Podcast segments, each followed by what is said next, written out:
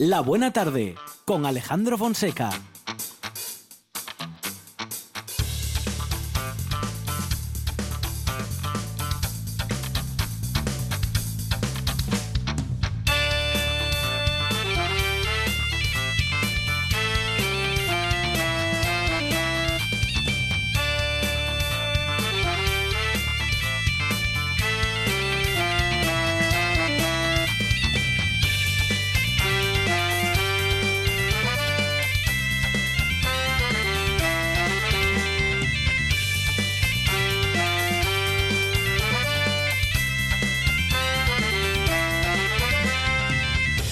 Muy buenas tardes. Son las 4 y 7 minutos de la tarde y esta es la radio del Principado de Asturias. Esto es la buena tarde.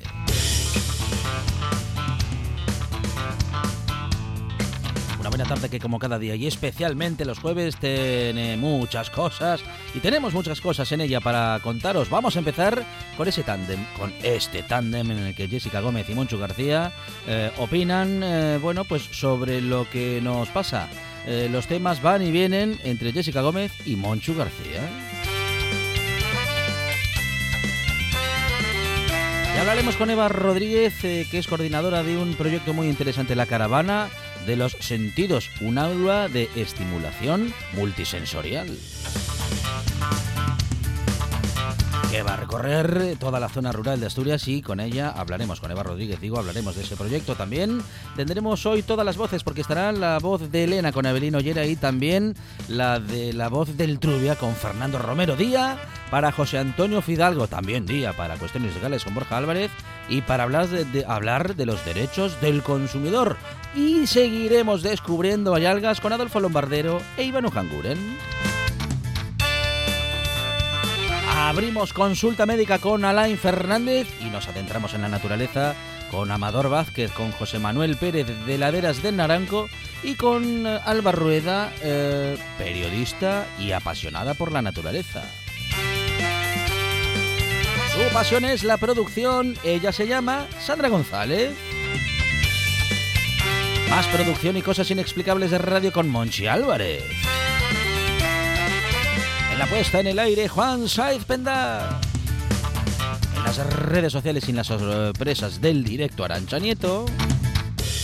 Y la participación especial, como decíamos, de Lucía Fernández. En la presentación servidor Alejandro Fonseca, que estará aquí con todos ustedes hasta las 8 en buena compañía, porque esto es la buena tarde.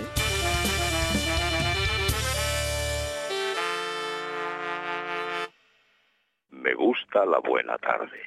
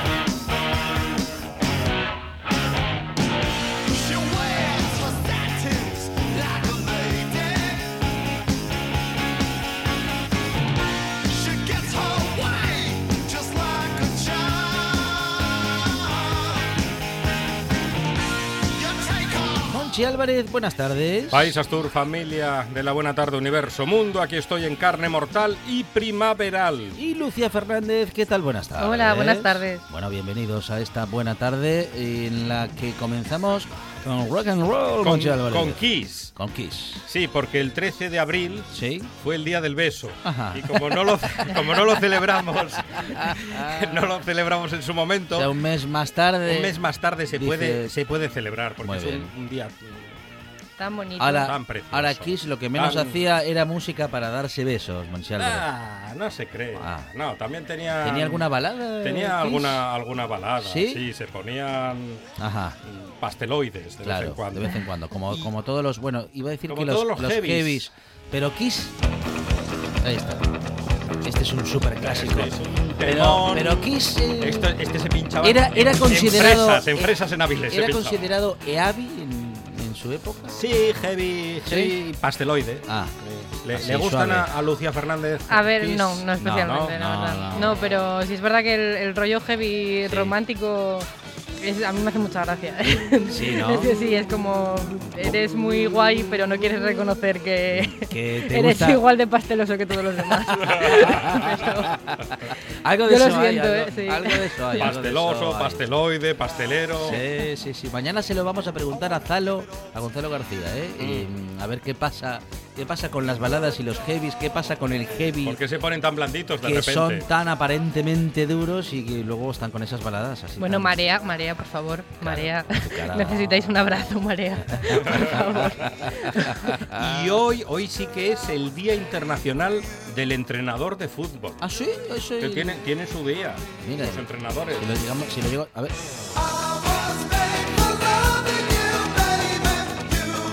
Digo que Aquí si lo va llego, yo a por el vodka naranja. Si lo llego a saber, eh, le, le decimos feliz día a Ismael Díaz Galán, que estuvo con nosotros el miércoles, el martes. ¿no? Martes. Eso es.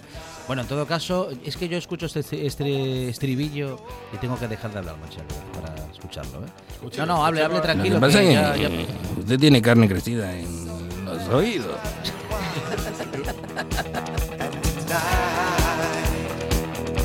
Era un audio original de Alfredo, Alfredo. Stéfano. Sí. Y podríamos escuchar a David Vidal, no sé si en el Día del Entrenador de Fútbol, por hacer un homenaje. Va, Ahí va. está. Ahí está. A ver, a ver qué Va. dice. Tipo Sí, entrañable. dice David Vidal. Preguntas sencillas porque voy Sí. a Cádiz y quiero claridad. Claridad. Me Eso es. gustaría que todo lo que dijese Sí. lo traduciesen ustedes ad pedem litere. ¿Cómo? Ad pedem litere. Litera, lite- litera, litere, no literae como vosotros. Yo estudié en el seminario y Sí. el ditongo ae se, se dice e. Litere. La antes, bien. Al pie de la letra, cojones. Ahí se ve que estudió en el seminario. Sí, sí, sí, ahí se le- el latín La se le entendió perfectamente, sí, señor. Bueno, eh, el día del entrenador de fútbol, ese entrenador de fútbol nos cae muy bien, nos gusta mucho en sus intervenciones. A ver, Que se lo voy a quitar ahora.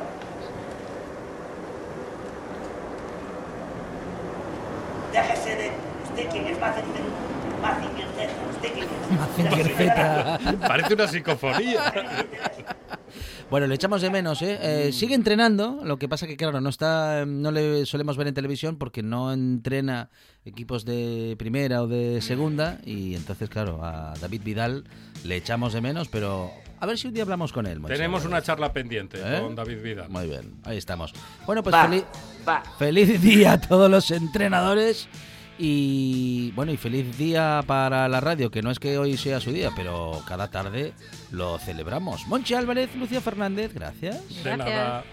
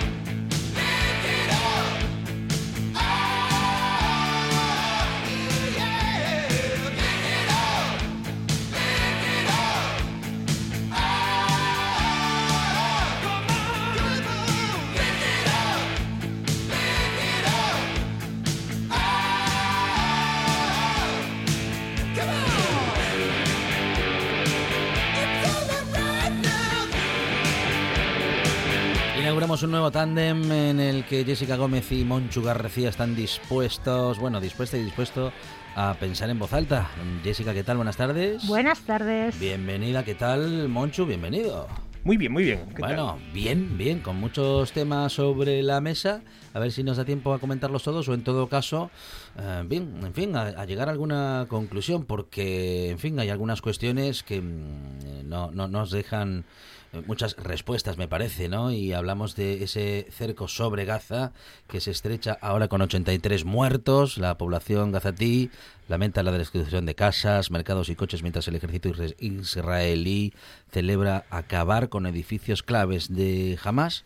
Jessica, otra vez, la población civil, bueno, claro, sobre todo en Gaza, que es una franja en la que Viven civiles, claro. Yo no sé si estoy lista para ser la primera en hablar sobre este tema porque cada vez que, cada vez que se me viene a la mente, yo es que es, es que no puedo.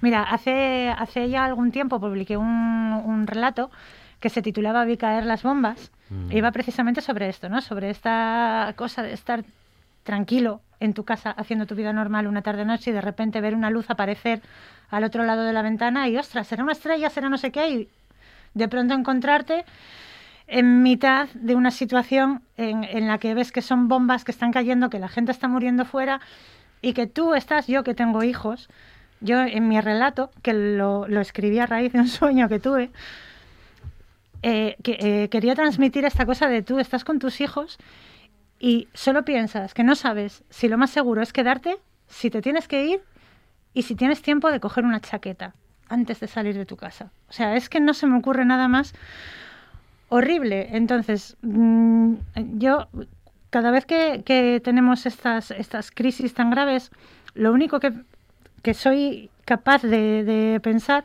es en la situación de la gente que está con sus hijos y de repente ve que la muerte se le acerca por todas partes y que no sabes si puedes cogerles una chaqueta o si te los tienes que llevar en la calle a la calle en pijama y es que no no soy, o sea, no no soy capaz de de visualizar ni los motivos políticos, ni los motivos religiosos, ni todos los motivos de mierda que pueda haber detrás de someter a una población civil a eso.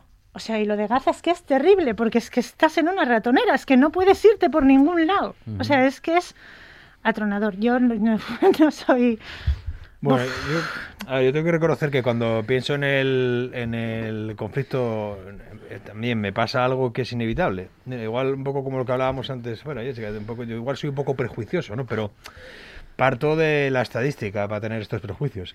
Cada vez que hay un enfrentamiento eh, armado o violento en este sentido, al final siempre hay una parte que cuenta los muertos de un sitio, las víctimas de un sitio, las víctimas del otro y al final ves que hay eh, quien juega con superioridad en esa pelea, ¿no? Quien domina, quien aplasta, quien tiene eh, enterrada o encerrada a una parte de la, de la población y quien ejerce pues de potencia dominante, quien ejerce de, de policía del espacio y de las libertades de otro, de otro pueblo, ¿no? Entonces, independientemente de, de, de sin entrar ¿eh? en, la, en la historia de la política internacional, en la historia de las resoluciones de la ONU, que, se, que depende quién sea, se las puede saltar por el arco del triunfo, de los bloqueos por parte de las potencias eh, aliadas, eh, véase Estados Unidos, que por un lado nos da lecciones Biden en, en algunas historias económicas y que tienen que atender tal. Bueno, y dices, joder, pues eh, ¿qué, qué, visión más progresista. Luego llega esta historia y ves dónde se sitúa el dinero, dónde se sitúa el poder, ¿no? En el control también geoestratégico de esa zona a través de, de la Liga, mm, que es la potencia ocupadora, además en este caso, que es, eh, que es Israel. Bueno, yo creo que más allá de todo eso, más allá de todo eso, eh, por no andar siempre buscando culpables, a mí me gustaría buscar soluciones, joder, y es que estoy convencido de que las hay, de que están puestas encima de la mesa y que no se acometen por cuestiones económicas, que es siempre, siempre y triste y lamentablemente lo que está detrás de todo esto.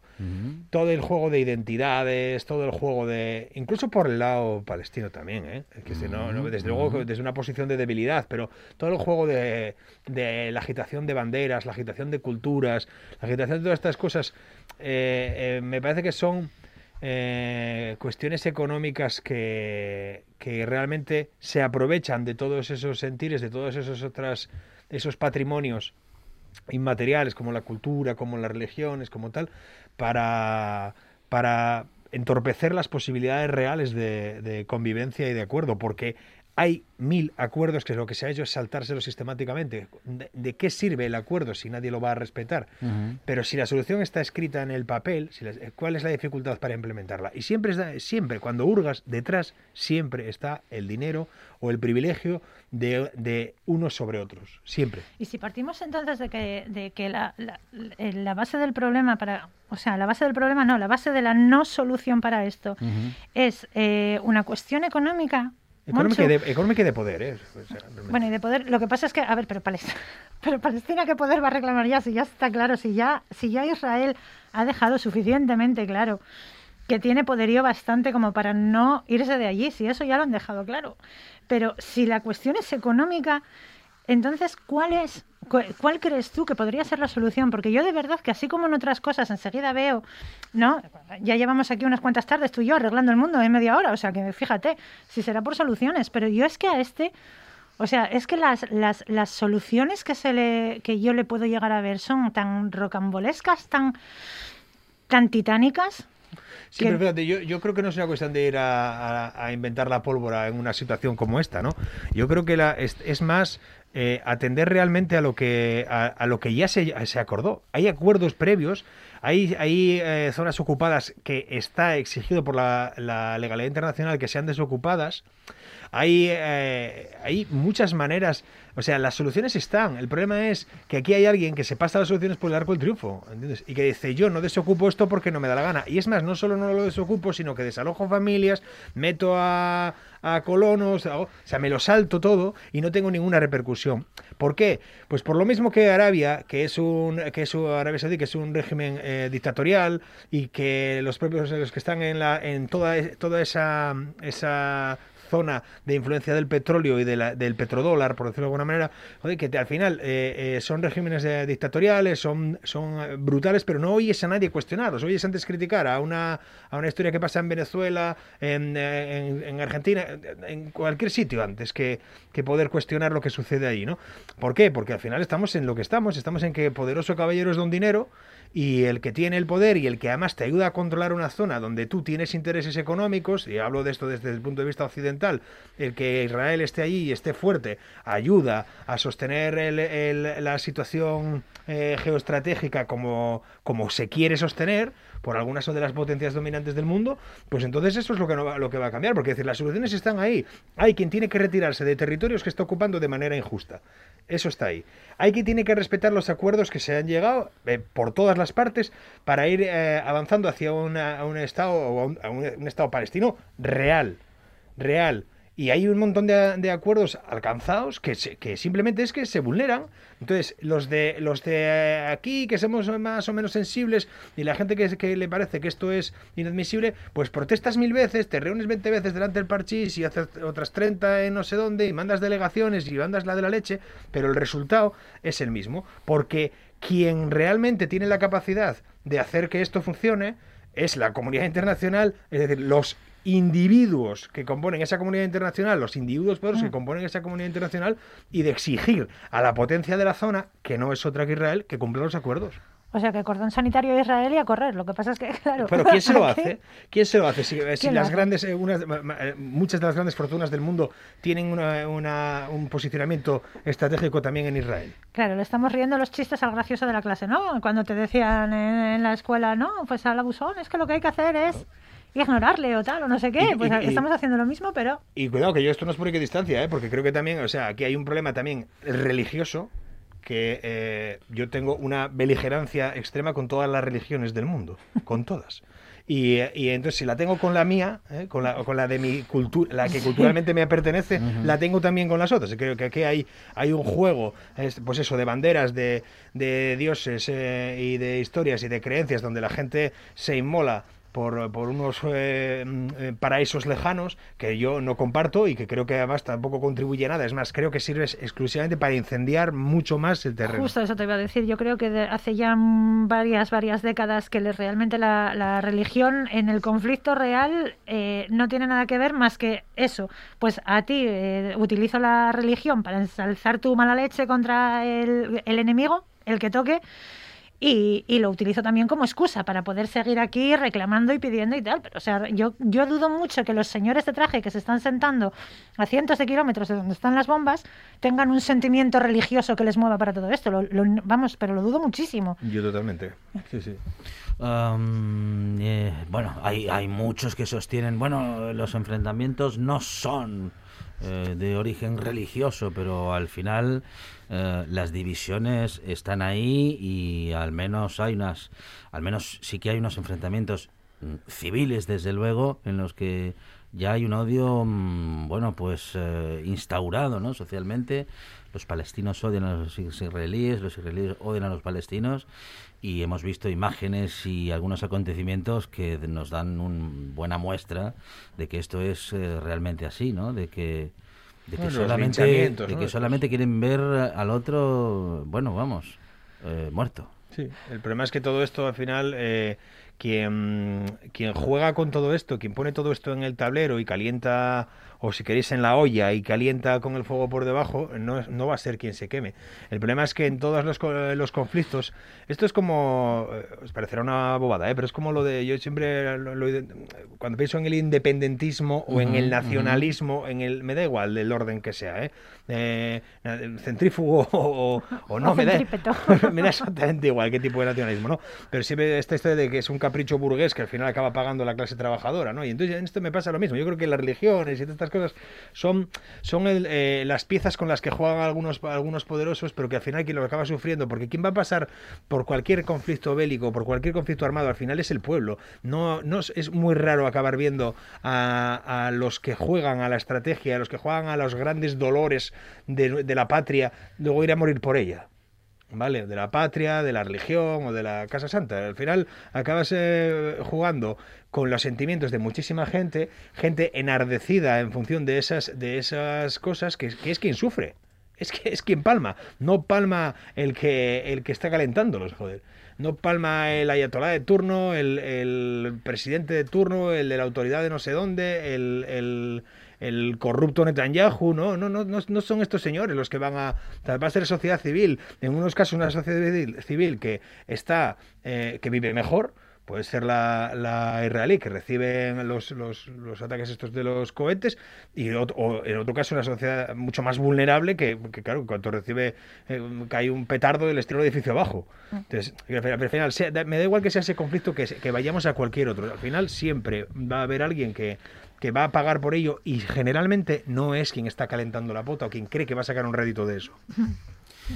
Bueno, y estamos en esta buena tarde en la que hay más cuestiones que vamos a comentar en este tándem y en estos días una de las cuestiones que se ha atendido mucho en medio- medios de comunicación ha sido, eh, bueno, nos vamos a explicar enseguida eh, de por qué eh, planteamos el tema de el pelo de Pablo Iglesias, eh, bueno, pues como un tema de conversación, digamos, eh, y justamente lo comentamos porque, bueno, si ayer fue una, hicimos una pequeña mención en nuestra tertulia de poetas, mm, vamos, no fue profundizando en la cuestión, sino más bien, eh, bueno, pues atendiendo a un detalle que había sucedido ayer y sobre el que muchos medios de comunicación prestaron tanta atención que se olvidaron, bueno, según nuestro modo de verlo, de otras cuestiones que nos parecen algo más, bastante más relevantes, ¿no? Eh, Jessica, en muchos medios de comunicación se habló, se habló más de la no coleta de Pablo Iglesias que del conflicto en Colombia. Mira, yo aquí tengo que... Me vas a decir que soy una pesada porque yo cada poco estoy soltando esto, pero es que es verdad, no sé hasta qué punto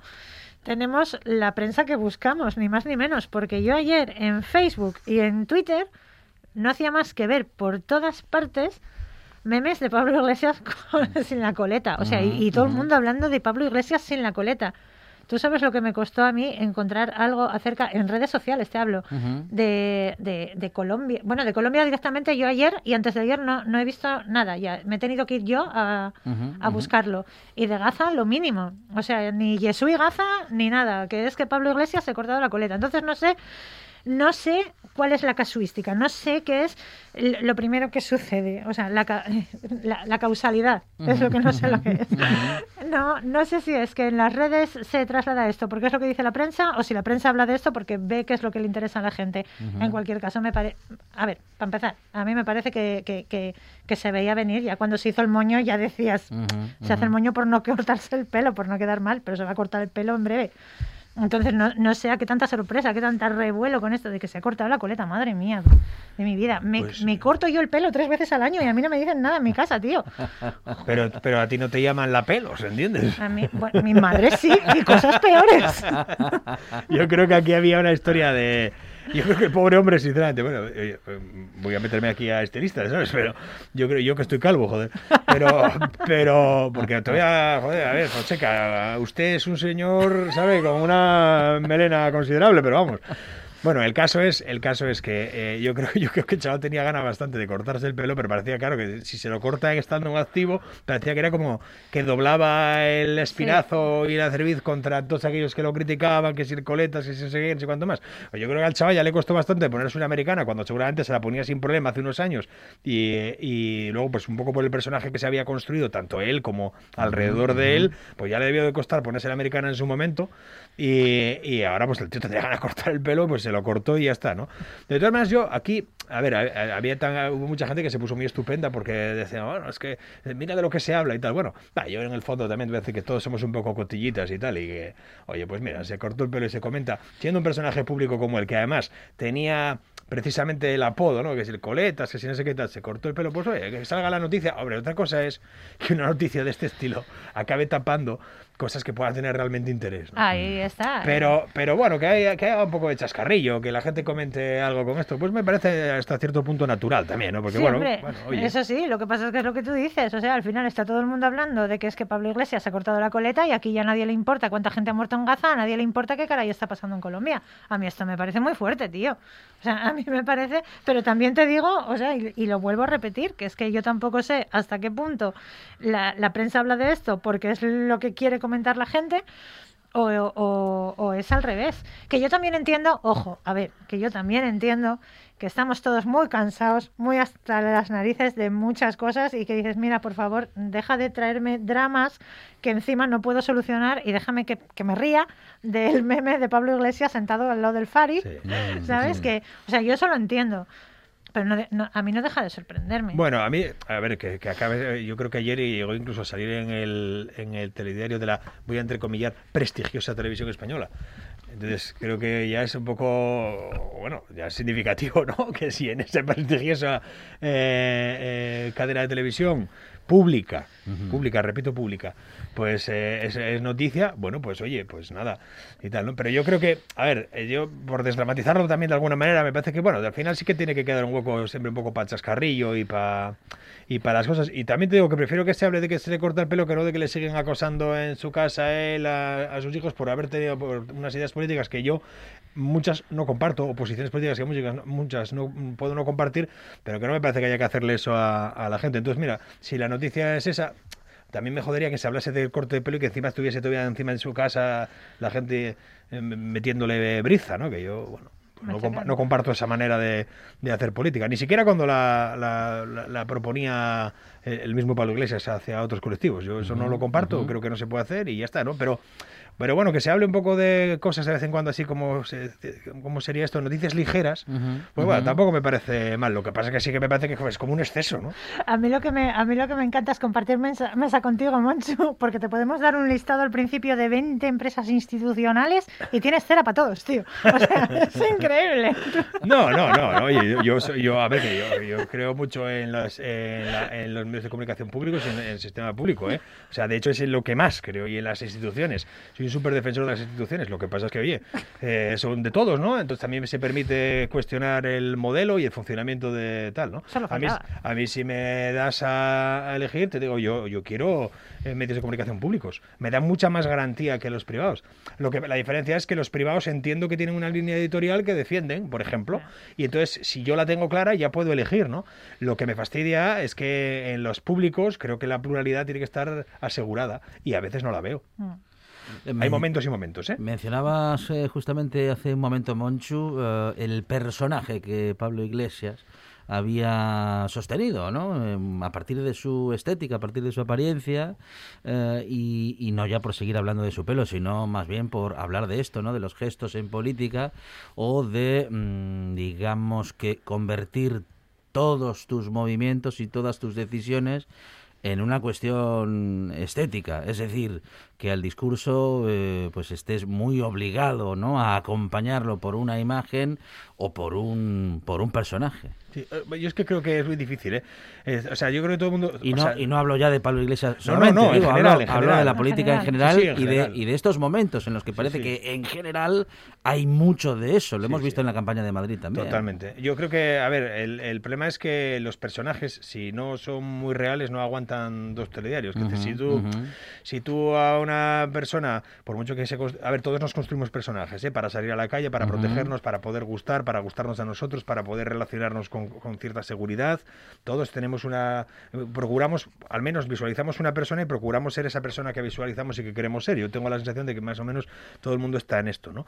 Pero cuando tú el, el personaje es, es tan impostado, te representa tan poco o tal, pues puedes tener muchos problemas. Y cuando al final estás siguiendo una, un guion de campaña, por ejemplo, en el que tú Ujú. tienes que decir y sentir y decir y representar tal, hay gente que lo puede representar porque es, mm, digamos, eh, un muy buen o muy buena intérprete. Y hay gente que lo representa sin más porque realmente se siente identificado con eso, o sea, que lo cual no, no está representando, se siente plenamente identificado. Y luego hay gente que pues le sienta, pues como el, el dicho vulgar, como a un Cristo dos pistolas. Ujú. Es que le, le intenta hacer una cosa que no es y entonces pues no, eso no, hay- no lo traga nadie, Bueno, no engancha ni a María. Yo creo que Pablo Iglesias lo que, lo que ha tenido con su estética es, es más bien que sabía, o sea, sabía de sobra que cualquier mínimo cambio que estuviera íntimamente ligado a su imagen iba a repercutir negativamente, porque a quien le da igual no iba a abrir la boca, pero a todos los demás iban a tirarse. Entonces lo que decías tú antes, ¿no? Ya se había puesto la americana, ya se había ido a vivir a un chalet, si ahora me corto el pelo, van a, o sea, ya, ya terrible, o sea, se- se- pero no porque desmonte la imagen ni porque él sea otra persona que no voy a decir ni que No, lo sea no, ni que no, Sencillamente tampoco, ¿eh? porque, se, o sea, el tío ha sido listo o tendrá asesores que son listos por él, no lo sé. Pero, pero era evidente, de decir, mira, si te terminas de desvincular del todo de la imagen de universitario macarra que estabas dando, pues es que se te van a tirar encima. Claro. Eso es como el día que, que Monedero cambia las gafas. El día que Monedero cambia las gafas, pues ya no, ya no parecerá uno. Novita. Eh, eh, ¿Cómo se llama? Pasha, aquel de, de- del doctor Cibago que repartía los panfletos. Es verdad. Eh, es ya no se parecerá a ese, ¿no? Entonces, Sí, claro, sí, será, sí. y dice, ya no será un joven stalinista. Ay, ay, ay. Eh, y lo bueno y eh, es que al final es que es que se me ocurren más cosas con, con un tema que estoy criticando en principio no en esta propuesta un poco vamos a criticar el que esté en los medios de comunicación y al final estamos hablando sobre ello aunque creo que desde otros puntos de vista bueno es algo más interesante que el mero mm, eh, sentido estético pero lo habrá hecho para encontrar curro, es decir, para ampliar sus Yo posibilidades. tengo la sensación. Espe- espero que no. Tengo la sensación de que él no va a necesitar esa, esa historia. Yo, además, bueno, sinceramente, ¿eh? Eh, por hablar un poco en general también de, de- de todos sus cambios, no solo el estético, ¿no? Yo creo que él, él es un tipo inteligente.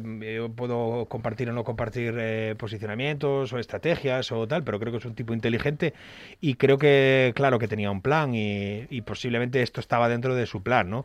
Yo creo que él, eh, hombre, seguramente hubiese preferido que hubiese habido un gobierno de izquierdas en la Comunidad de Madrid, ¿no? Pero yo creo que esta posibilidad, incluso de esa manera, debía estar encima de su mesa y de su tal. Y creo que además que una persona como él, que viene del mundo intelectual, realmente, aunque se haya nutrido de, de- de- de- de- digamos de, de gente alrededor del votante venga de otro mundo él realmente viene de un mundo intelectual y académico y creo que él seguramente sí que tenía planificada su vida eh, antes y esto le da muchas dificultades para poder seguir ese plan y os digo su trayectoria política le da dificultades y le abre muchas puertas también para, para seguir con ese plan ¿no? Yo es que soy demasiado inocente. o, sea, o sea, quiero decir, no, no digo que no lo hubiera pensado en, eh, que existía esta posibilidad, porque, porque se- seguro que sí que lo había pensado, pero fíjate, mi marido es de tu opinión, mi marido dice, esto lo ha hecho a propósito, ha dicho, mira, qué momento más guapo para dejar la vicepresidencia, me, me presento a las elecciones de Madrid, que sé que no me voy a comer un colín,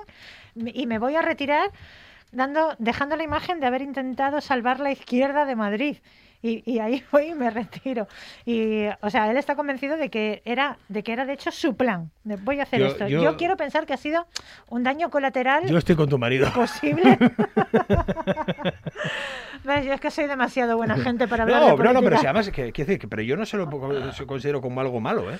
Yo creo que él, él, él, digamos, estratégicamente intenta hacer algo que es salvar la posición de su fuerza política, que está muy jodida, que lo tenía complicado incluso para entrar en, la, en el Parlamento madrileño, lo arregla, digamos, hace tal, y, él dice, oye, si sale y hay gobierno, pues mira, pues gobierno, y si no sale y, me tengo que ir, pues yo pues creo que voy a poder arreglar la, la parte que me toca en la medida de lo posible y yo ya me libero. Y creo que además hay mucha gente que juega así y no es mal momento para jugar bazas de ese estilo, en política y en cualquier cosa. Decir, oye, mira, mm, mm, si sale bien, pues bien, aumento el compromiso, sigo con el compromiso, y si sale mal, pues, pues es también una salida. Una salida de una vida que por mucho que la gente piense que no, es una vida durísima. Y en su caso, probablemente con todo el tema de, la cuestión, de las cuestiones personales, y precisamente por haber comprado soga de- de- diciendo de tantos, luego lo que le cayó encima a él, pues probablemente su situación personal, pues sí que se haya sido mucho más difícil que para otros. Pero en general es una vida muy dura. Donde lo que, lo, que, lo que se suele recibir es insultos y desprecios. Yo este tipo de decisiones y de planificaciones no creo que sean intrínsecamente buenas ni malas. O sea, de hecho, sí que creo que son positivas. Lo que me parece, en todo caso, es un poco triste que en general, ¿sabes? Como, como, como población, como masa, y me incluyo, mm, ¿vale? Eh, tendamos a, a- a considerar la evolución de las personas como una traición a sus, a sus ideas originales. Y es esto típico, ¿no? Me parece que la izquierda no puede prosperar. O sea, la gente que es de izquierdas no puede prosperar, no tiene, no puede tal, o no puede cambiar de idea. O sea, hay, hay que estar, mira que hay que estar enfermos como sociedad para pensar que cambiar de idea o que cambiar de opinión cuando eso surge de cuando es un cambio honesto, cuando surge de una evolución personal como algo malo. Me cago en la leche. Y entonces a mí me avergüenza un poquito pensar que no precisamente Pablo Iglesias, no, o sea, no digo ni que sí ni que no, sino la gente en general, que se tengan que intentar ocultar ciertas evoluciones de, de tu vida y de tu persona, porque sabes que si no eso te va a dañar. Bueno, pero en este caso, por ejemplo, concreto, y ya te digo porque estamos hablando de él, eh, en este- en el caso de este concreto, que su cambio básico es que cambió de pareja, de coche y de, y de casa. Bueno, pues- que eso pasó mucho en, en, eh, No, en- se- en la gente que se acercó a las A ver, instituciones. pero ¿eh? eso, eso, es lo que, eso es lo que se ve, Monchu, eso es lo que se No, ve. pero- pero seguro que pero de, él- manera interna él ha él tenido habrá- mucha más evolución. Hombre, por también. supuesto que habrá tenido evolución, pero vamos, yo no creo ni que haya renunciado a sus principios ideológicos ni nada de eso. Yo ¿no? tampoco lo creo. O sea, entonces yo creo Pero que hay gente simplemente que es- sí. Bueno, pero yo- claro, pero yo, yo es ahí, yo ahí sí creo que en eso sí que tenemos que estar en la defensa de que no, joder, que la gente una cosa es que te cambie las circunstancias, es decir, que te cambie el escenario, pero el guion no, hombre, el guion tú sigues siendo la misma persona. Pero coño, si, si, si puedes tener una, una casa de- de- determinada y la quieres, a lo mejor hay gente que no la quiere. O quieres eh, tienes tu dinero y te lo gastas en lo que te dé la gana. Si yo nunca voy a cuestionar lo que se gasta la gente su dinero si es suyo. Yo me lo cuestionaré si roba. Eh, Si, si hace algo que no debe, pero a mí que gane, si que gana alguien mucho dinero y hace con él lo que quiera, pero si eso es que la cantidad de dinero no, no mide tu ideología. Mira. Y ese es el tema. Es que yo alucino que parece eh, lo que decías tú, o sea, es que si eres de izquierda tienes que ser un miserable toda tu vida económicamente. Claro. Y dices, "Oye, pues yo, lo- yo- a ver, yo lo soy, no tengo ningún problema, ¿entiendes? Y lo vivo alegremente, pero oye, si, si no, tampoco tendría ningún problema si me empezase a llover el dinero, ¿entiendes? ¿Verdad? Y no, y no creo que dejase de ser de izquierdas, joder.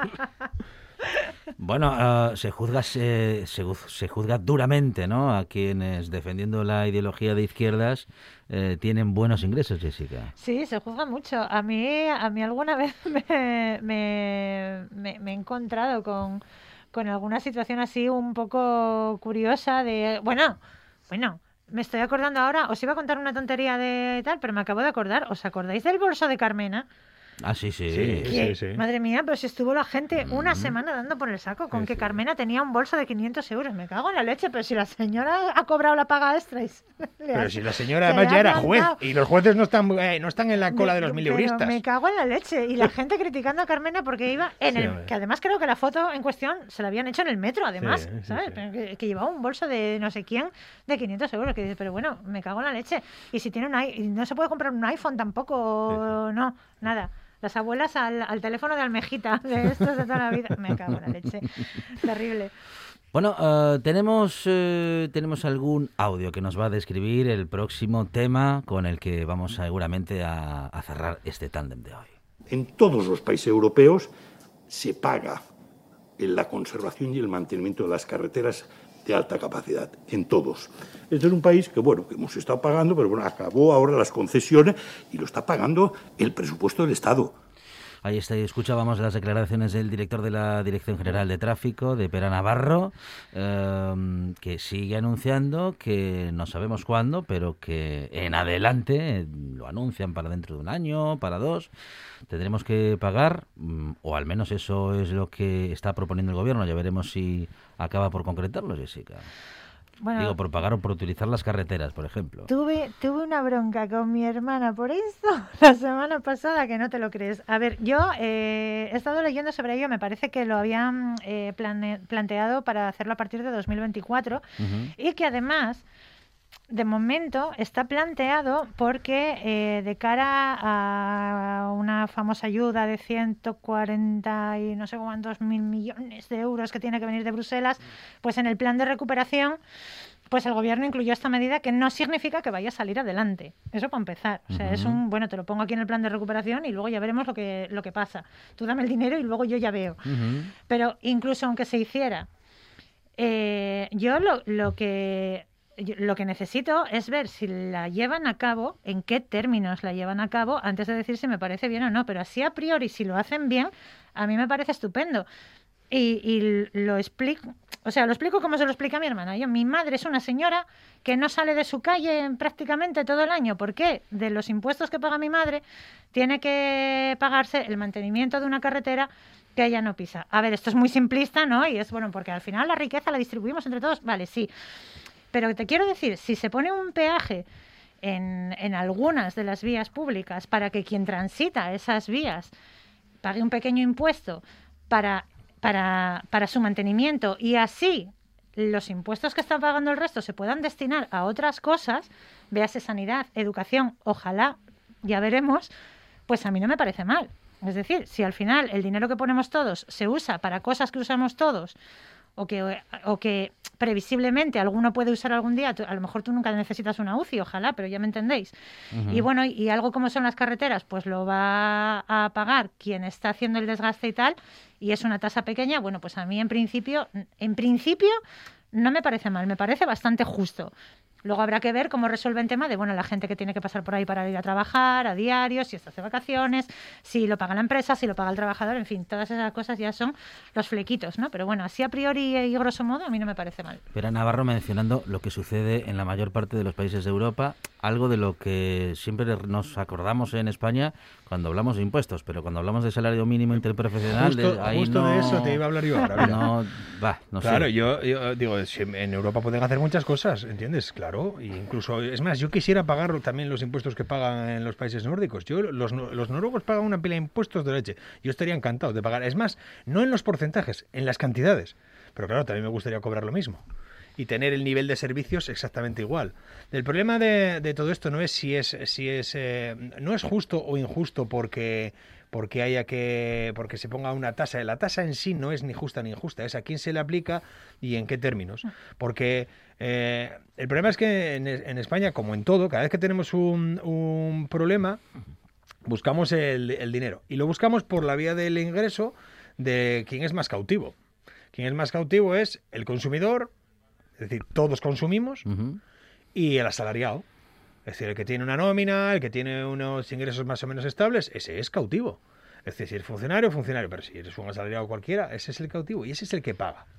Y el problema de verdad está en que si tenemos que componer un estado de bienestar que va a tener que devolver parte del dinero que se nos va a dar, porque ese dinero se nos da para que cambiemos la economía, el modelo económico. Es para lo que se nos da, no se nos da para otra cosa. Pero mucho de ese dinero, mucho de ese dinero, pues habrá- tendrá que devolverse de una manera u otra, ¿vale? Entonces, el problema es, si tenemos que componer un estado de bienestar que dé servicio, que mejore la, la educación, que mejore la sanidad, porque hay bastante que mejorar la sanidad. Creo que además, bueno, yo creo que es bastante evidente que lo que se gasta en sanidad, bien gastado está. ¿eh? Tuvimos que pasar por esto para comprenderlo, pero, pero bien. Entonces, si queremos hacer todo eso, igual lo que tenemos que componer es un sistema fiscal que cumpla con la Constitución y que haga que quien más tiene pague más. Y que si las pensiones hay que, queremos que haya un sistema de pensiones y no da con la hucha de las pensiones, no da con el sistema actual y tiene que ir a presupuestos del Estado, porque puede ir a presupuestos del Estado, porque es una vía más de financiación, pues habrá que decidir cuánto se paga y quién lo paga. Y tiene que ser progresivo. Y entonces a mí, todas, yo el IVA no estoy de acuerdo, nunca estuve de acuerdo, nunca. Y si, eh, ¿por qué? Porque a mí el papel higiénico me cuesta lo mismo a mí que a Emilio Botín. Emilio Botín, el pobre no, que ya murió. Bueno. ¿Vale? A su hija. ¿Entiendes? Pero, y aunque los dos tengamos el mismo culo, o un culo parecido, no es exactamente los recursos para atender lo que tiene él que los que tengo yo. Entonces, en este sentido, yo nunca creí eh, ni en los, eh, los impuestos indirectos, no me gustan, no me gusta lo que graba el, el- consumo, pero tampoco me gusta que precisamente para poder recaudar, porque entre otras cosas, lo del consumo, lo de los, impuestos al consumo, estoy muy en contra porque obligan al Estado a que haya consumo, es decir, a que se consuma por demás de lo que se necesita para que se produzca un ingreso en el Estado. Y eso yo tampoco lo comparto, no es ese mi modelo de sociedad. Entonces, a mí, el que haya, el que haya, luego con este caso concreto, ¿eh? concreto con este caso, eh, y, y por, por darle una vuelta más de tuerca, dices, oye, eh, cuando uno, porque lo- me lo decían así el otro día, si tú haces una piscina y luego vas a la piscina, pagas por la entrada, aunque la piscina sea pública, ¿no? Hay que mantenerla, vale, yo estoy de acuerdo, estoy de acuerdo. Pero me da igual que sea vía, vía impuestos, que me parece mucho más justa, que no vía consumo, que no por el paso. ¿Vale? Porque no es lo mismo quien viaja por placer que quien viaja por necesidad, no es lo mismo.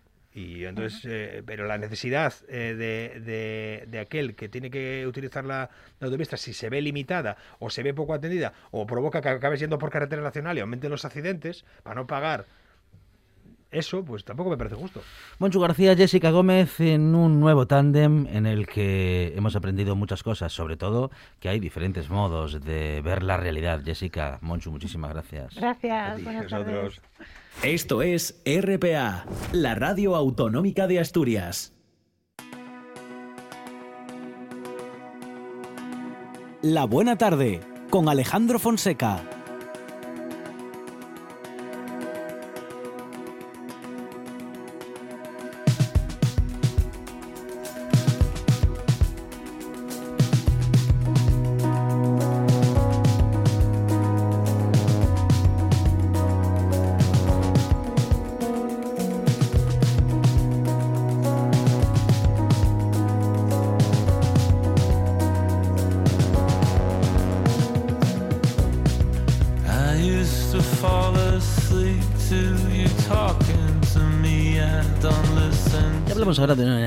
Iniciativa muy interesante llamada la Caravana de los Sentidos, un aula multisensorial itinerante al servicio de la Escuela Rural Asturiana.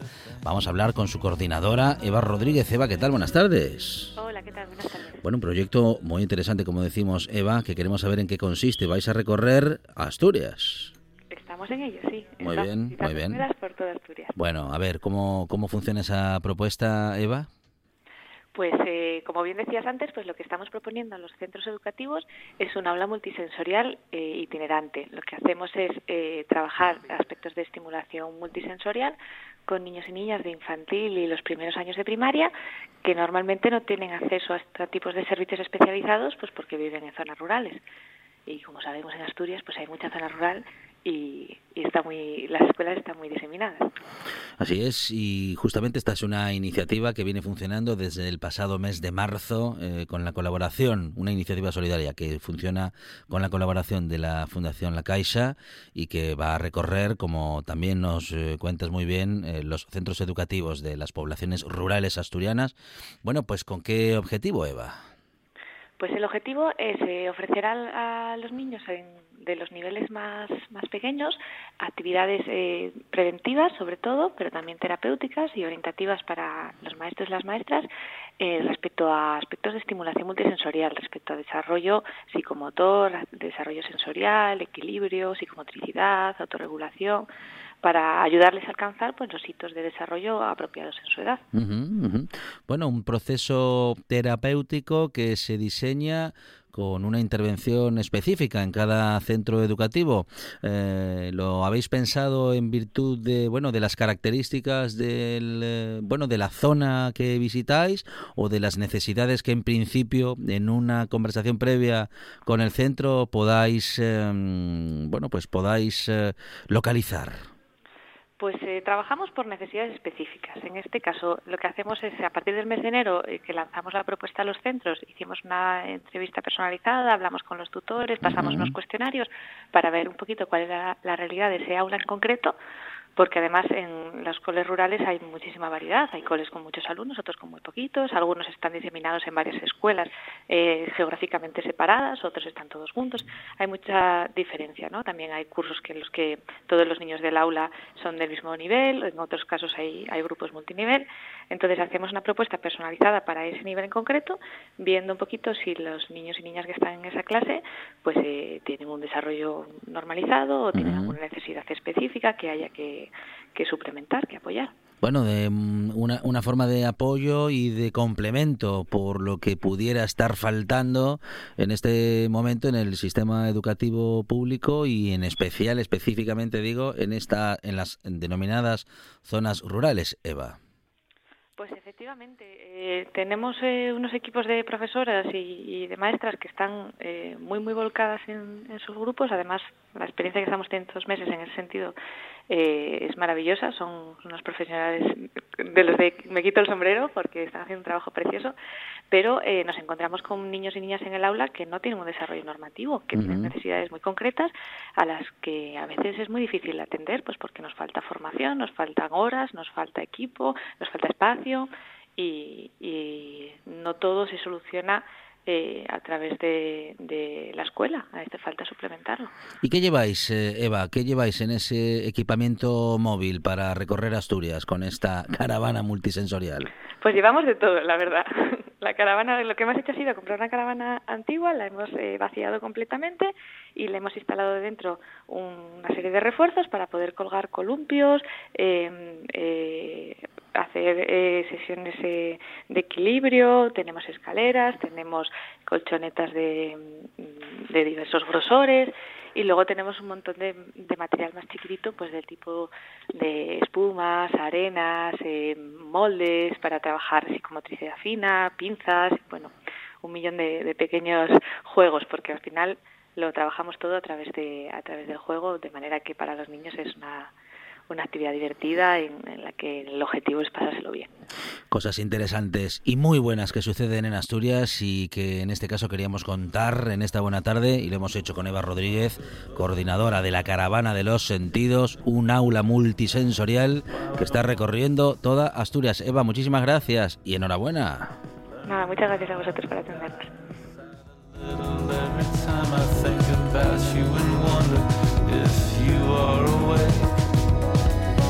Para la información en RPA, tras lo cual esta buena tarde sigue. Llegan un montón de voces en la próxima hora y también cuestiones legales.